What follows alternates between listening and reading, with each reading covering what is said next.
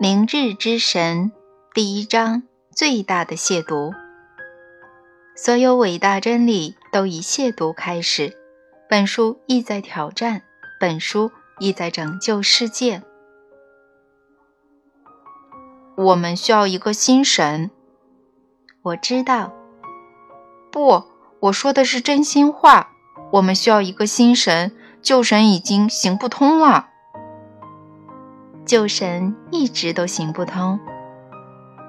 有人认为他行得通。他们没有放眼看看他们周遭的世界。他们没有吗？没有真诚的看，没有全面的看。他们所看到的只是他们想看到的东西。他们没有看到以神为名义进行的残酷斗争和杀戮。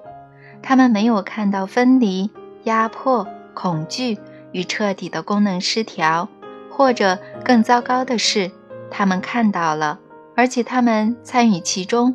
他们利用神作为控制大众的手段。事实上，旧神、昨日之神本可以使四面八方的各个生命鲜活起来，而且可能是很多生命，但是他未能创造一个。公正的社会，或快乐和谐的文明，遑论一个和平的世界。时至今日，他仍无法做到。时至今日，尽管你们有各种各样的力量、即时的通信、全面的联系、深入的理解、提升的觉悟、复杂的技术和超凡的奇迹，你们仍无法造就一种简单质朴的体验。一种人类形成伊始就渴望的体验。你们无法造就和平，我知道。你们无法造就持续的快乐，我知道。而你们所信奉的神也做不到。为什么呢？为什么？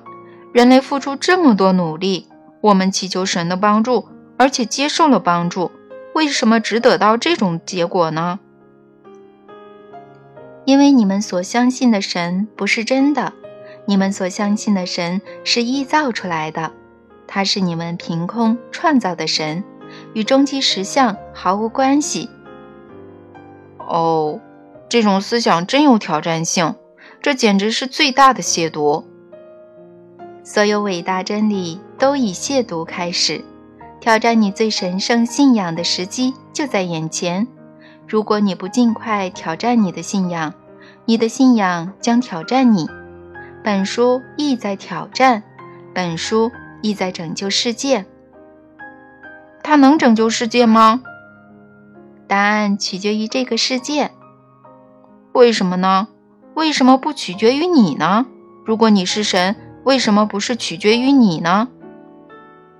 因为我的职能不是拯救世界，我的职能。是创造世界，在创造世界之后，再发生什么你就不在乎了。我在乎的程度跟你们一样。不对，你并不在乎。如果你像我们一样在乎，就不会让世界去自我毁灭了。你质疑的是我是否比你们更在乎？如果我像你们一样在乎。我会让世界去自我毁灭，因为这正是你们在做的事。因为我只是和你们在乎的程度一样，所以你们所在的世界确实可能被毁灭。至少你们所知的生活将不可逆转地被改变。如果事情那样发生，我就会让它发生。为什么？为什么你不能去制止他呢？因为你们不去制止他，我们做不到，你却可以。你是神，人类做不到的事情，你做得到。你的说法不准确，我做得到，你们也做得到，但我不会那么做，除非你们那么做。为什么不呢？你是哪一路的神呢？我是最好的神，唯一的神。给你们自由意志的神，永远不干涉你们的神。就算我们自寻死路，你也不会拯救我们。如果我从你们自己手里拯救你们，那么你们将不是你们自己，而是我的奴隶。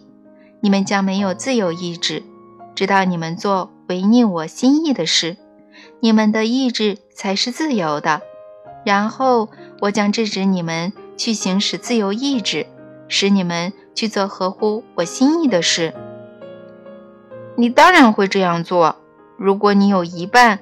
积得上人类心目中的神，你将制止我们自我毁灭的行为，你将做对我们最好的事情，你将使我们去做对我们最好的事情。根据谁的评估？根据谁的定义呢？什么？最好是根据谁的评估？我们是根据谁的定义呢？根据你的，根据你的评估。根据你的定义，你将定义“我们”这个词代表什么？你将决定什么对我们最好，而且为了我们大家，你将让最好的事情发生。我们依靠你这么去做，这就是神的意义所在。真的吗？你真的这么想吗？